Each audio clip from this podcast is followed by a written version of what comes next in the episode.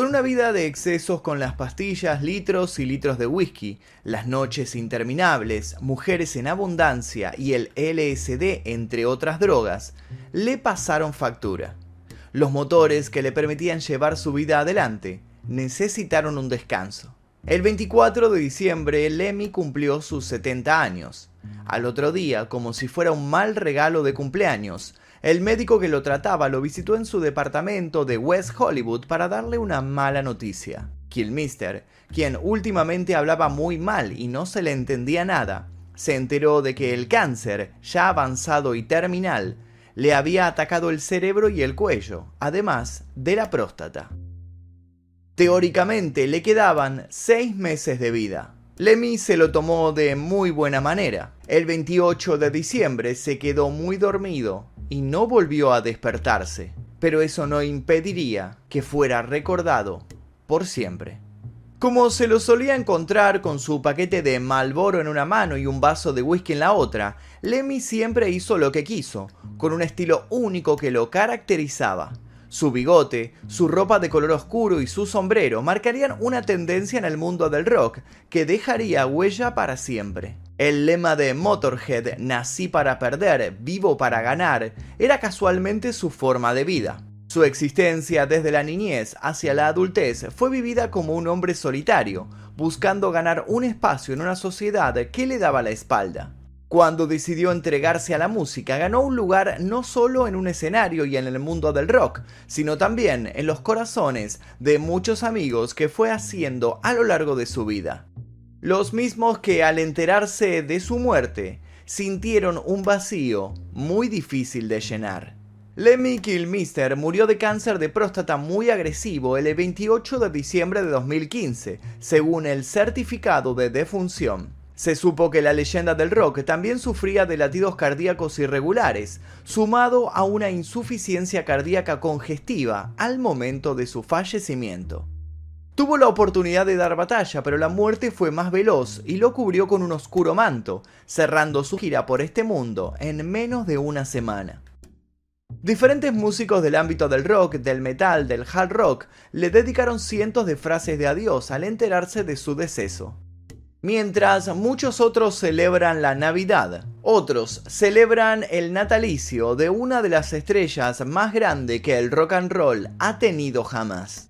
La leyenda del heavy metal llegó como un regalo del más allá un 24 de diciembre de 1945. Nació en Inglaterra, en la ciudad de Bursam, un pueblo que pertenece a Staffordshire. Bajo el nombre real de Ian Fraser Kilmister, fue un hijo de la guerra por el contexto histórico. Desde su nacimiento tuvo problemas, ya que nació con un tímpano perforado y sufrió de tosferina, una tos generalmente vinculada a una bacteria. El pobre Lemmy se crió con su madre y su abuela, ya que alrededor de los tres meses de vida su padre, un ex capellán de la Fuerza Aérea Real, decidió separarse de su madre y de la familia. Al tiempo se mudaron a Newcastle y finalmente a Madley, siempre en las tierras de Staffordshire. Lemmy era un niño muy solitario, pero feliz. Esa soledad lo convirtió en un observador y le permitió colocar su mente en otro nivel, por lo cual nunca solía aburrirse. La madre de Lemmy se casó en segundas nupcias cuando su hijo tenía nueve años. El pretendiente era un exfutbolista llamado George Wills, quien ya tenía dos hijos mayores de su otro matrimonio. Esos niños, Patricia y Tony, nunca pudieron congeniar en materia de relaciones humanas con Lemmy. Ese nuevo padrastro le cambió el apellido de Kilmister a Willis, ya que era católico y pensaba que en la iglesia lo considerarían un bastardo por la ausencia de su padre biológico. A Lemmy no le gustaba nada, y fue por ello que lo negó durante toda su vida.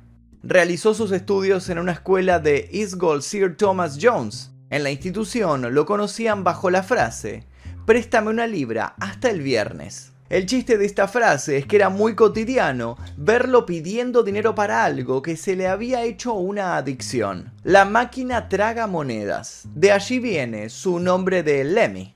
Luego de haber egresado de la escuela, se mudó a Conwy, en Gales. Tuvo varios empleos, uno de ellos fue en una fábrica de repuestos electrónicos. En aquel momento el acceso al rock and roll era bastante limitado y solo sucedía por radio. El primer disco que pudo escuchar y tener en sus manos fue uno de Tommy Steele, que era un actor inglés que se convirtió en el primer británico ídolo del rock and roll para los adolescentes. En ese momento nació su amor por el rock and roll y también por las guitarras. Fue un verano de 1957 cuando Lemmy vio cómo un muchacho se aparecía con una guitarra y al instante muchas jovencitas se acercaban a él con interés. Esa situación le llamó muchísimo la atención. Así fue como recordó que en la casa de su tía había visto una guitarra del tipo hawaiana colgada en una pared. Fue por ella y la llevó a la escuela. Y entonces el milagro comenzó a suceder aparecieron de repente varias jovencitas que empezaron a rodearlo. Lemmy en una entrevista dijo, llevé esa guitarra a la escuela y me vi de repente rodeado de mujeres y allí supe que había encontrado mi trabajo. Luego tuve que aprender y justificar mi posición. Ahora solo restaba intentar algunos acordes. Un amigo de su hermano le dedicó un tiempo y le enseñó a Lemmy tres acordes. Ese sería el comienzo de una de las leyendas más grandes del rock and roll. Ya con 16 años, Kilmister asistió a un concierto de The Beatles y quedó enamorado sobre todo del costado sarcástico de John Lennon. Con el álbum Please Please Me, aprendió a tocar mejor la guitarra. Comenzó practicando con personas que realizaban skiffle. Este ritmo tiene su origen en un grupo de obreros negros pobres de Estados Unidos de la década de 1920. El sonido era producto de la utilización de diferentes instrumentos sencillos, baratos y caseros. Y ahí estaba el joven Lemmy, innovando y descubriendo los instrumentos acústicos, sentando las bases de su carrera. Kilmister sentía que la música era lo suyo, decidió tomárselo en serio y se optó por dejar el pelo largo y marcharse a Manchester. Sin saber, comenzaba una gira que nunca tendría fin. Tanto en Manchester como en Blackpool conoció las drogas, sobre todo las pastillas Speed, y quedaría sumido a ellas. Eso sería lo que iba a alimentar su energía el resto de su vida. Se supo que la primera persona en invitarlo al mundo de las drogas fue Robbie Watson, quien le ofreció una jeringa una noche en el Venecia Coffee Bar. Pero Lemmy no aceptó y prefirió tomarse una anfetamina acompañándola con una taza de chocolate caliente. A modo de paréntesis, en esos años conoció a una joven llamada Katy, con la cual tuvieron a su hijo Jean, pero al poco tiempo fue dado en adopción. Luego de varios años afirmó, un día estaba discutiendo con alguien y de repente apareció un rubio bastante pequeño y me dijo, tú eres mi papá. Su carrera musical le estaba desenrollando la alfombra roja y marcándole el camino. Se bautizó en la banda llamada Rocking Bikers, siendo bajista y vocalista ocasional. Fue un periodo corto pero intenso y de constante locura. El mundo de las mujeres y de las drogas lo consumían por completo. Como grupo realizaron muchas giras y logró un alto grado de popularidad en Blackpool y la parte norte de Inglaterra. Pero los integrantes de la banda disfrutaban divirtiéndose en ese ambiente y no querían despegar mucho más. Ante este estancamiento, Lemmy se separó de ellos y fue a probar suerte a Londres. Una vez llegado a la capital londinense, Lemmy fue testigo de una situación que recordaría como una anécdota inolvidable. Él quería encontrarse con John Lord, quien sería el tecladista de la banda Deep Purple. La misma noche que arribó a Londres, se fue alrededor de las 3 de la madrugada en busca de la casa de Ronnie Good, el guitarrista de The Birds, pero él no se encontraba en casa. Su madre, quien le abrió la puerta, le preguntó si tenían dónde dormir esa noche, a lo cual Lemmy le contestó que no. Aquel día no lo olvidaría jamás. Durmió en el sofá toda la noche. Al despertarse al día siguiente vio que toda la banda de The Birds lo estaba observando dormir. Pasaron cuatro días juntos y se hicieron buenos amigos. Y también se hizo nuevos contactos que lo llevaron a trabajar con Jimi Hendrix. Con respecto a este guitarrista, Lemmy siempre lo consideró un tipo de otro planeta. Una vez de hecho afirmó, él cambió la forma de tocar la guitarra. Podía tocar incluso con los dientes, haciendo un doble salto mortal y seguir. Se dedicó entonces a ayudar a Jimmy una tarea que se denomina como Roddy, cargando sus equipos y controlando todo. Siempre lo reconoció como su maestro. Aprendía tanto en los backstage como en los recitales. Siempre trató de absorber toda su experiencia y conocimiento. Al respecto, Lemmy dijo, hice de camello para Jimi Hendrix. El tipo era justo. Si le llevaba 10 tripis, una sustancia alucinógena, él me daba tres. El resto se los tomaba al instante. Pero un día su trabajo con Jimi Hendrix llegó a su final. Lamentablemente otra vez se encontraba solo, pero desde muy pequeño había aprendido que ese no era ningún impedimento. Finalizando la década del 60, Lemmy formó parte de una banda psicodélica de Malasia llamada Sam Gopal Dreams, liderada por Sam Gopal.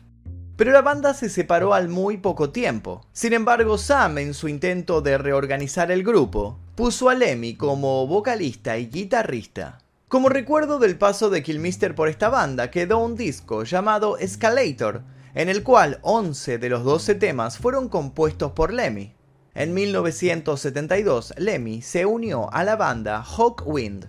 Allí comenzó a tocar el bajo sin conocimiento alguno sobre este instrumento. Lo poco que sabía era lo que había aprendido por tocar la guitarra. De esa manera comenzó a tratar al instrumento de una manera muy personal. En esa banda permaneció por tres años. En esta etapa seguía consumiendo grandes sustancias de speed. Nunca se sintió aceptado completamente con la banda, pero se relacionaba lo suficiente como para tocar. Los miembros de Hawkwind se encontraban algunos perdidos en el LSD, la marihuana y las consideradas drogas psicodélicas suaves y otras anfetaminas y energizantes.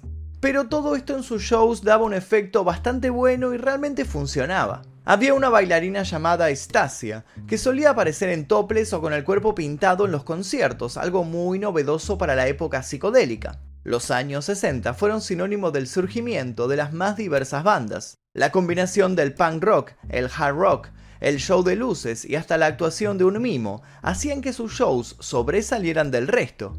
Lemmy una vez afirmó que Hawkwind fue una banda genuina y más ambiciosa que Pink Floyd, y esta vez tendría la oportunidad de lucirse. En una de las canciones Silver Machine, Lemmy cantaba y tocaba el bajo. En una ocasión el cantante se había enfermado y sin ninguna opción tuvo que cubrirlo. Gracias a esa actuación produjo que el sencillo escala hasta el puesto 3 de la lista del Reino Unido. Estaba frente a sus ojos una realidad innegable. Su destino y éxito estaba ligado a la música. Su final en esa banda fue conflictivo. Lo echaron por varios problemas internos, incluso Lemmy fue detenido por posesión de drogas. Estuvo preso por cuatro días hasta que los miembros de la banda le pagaron la fianza porque no tenían reemplazo en uno de los conciertos que tenían que hacer. Fue muy doloroso para Killmister, pero luego reconocería que si no lo hubieran echado, aún estaría allí. Había mucho esnovismo con las drogas en los 70. Mis compañeros de grupo tomaban drogas orgánicas y yo speed, y eso no les gustaba. Cuando me echaron de Hawkwind, me volví a casa y me follé a tres de sus novias. El señor dice que la venganza es algo muy dulce, afirmó.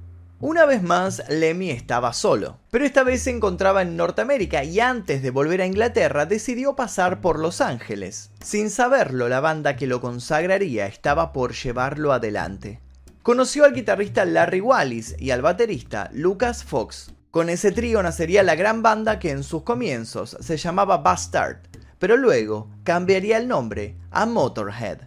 De la misma manera, más adelante los integrantes también rotarían y se reemplazaron por Eddie Clark en guitarra y Phil Taylor en batería.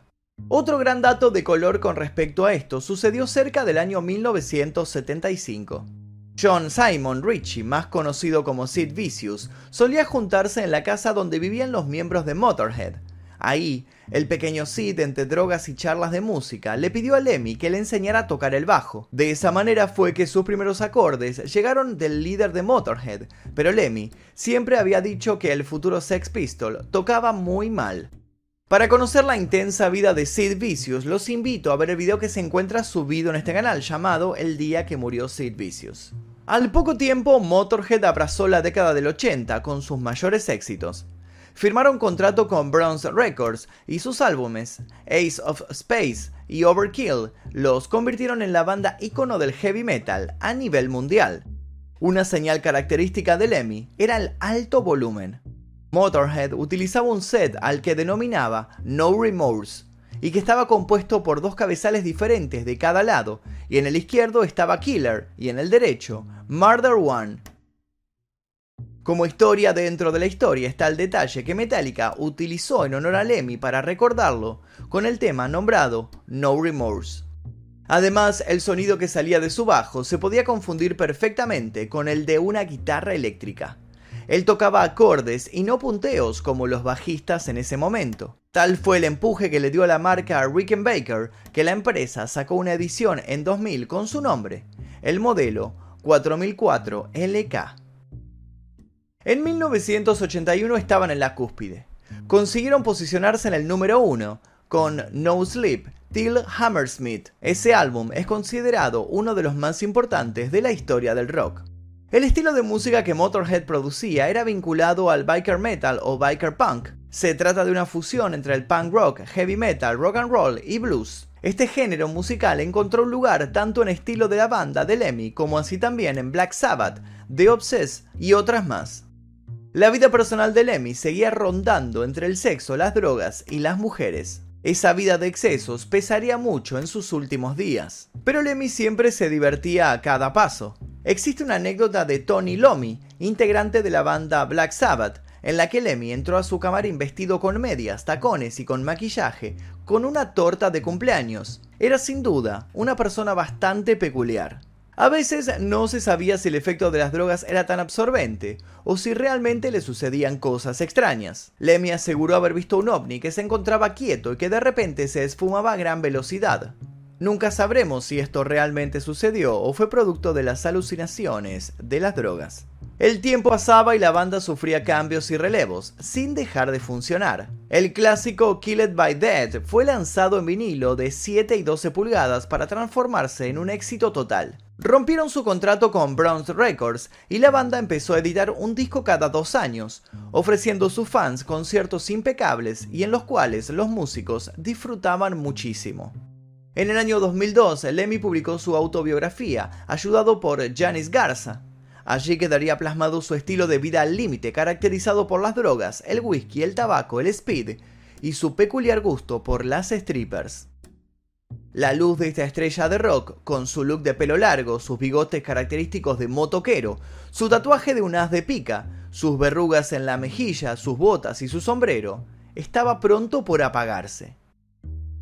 En el último tiempo, debido a que su salud se había visto afectada, no tuvo opción más que modificar sus hábitos. Incluso había suspendido algunos shows, ya no podía lidiar con horas de conciertos.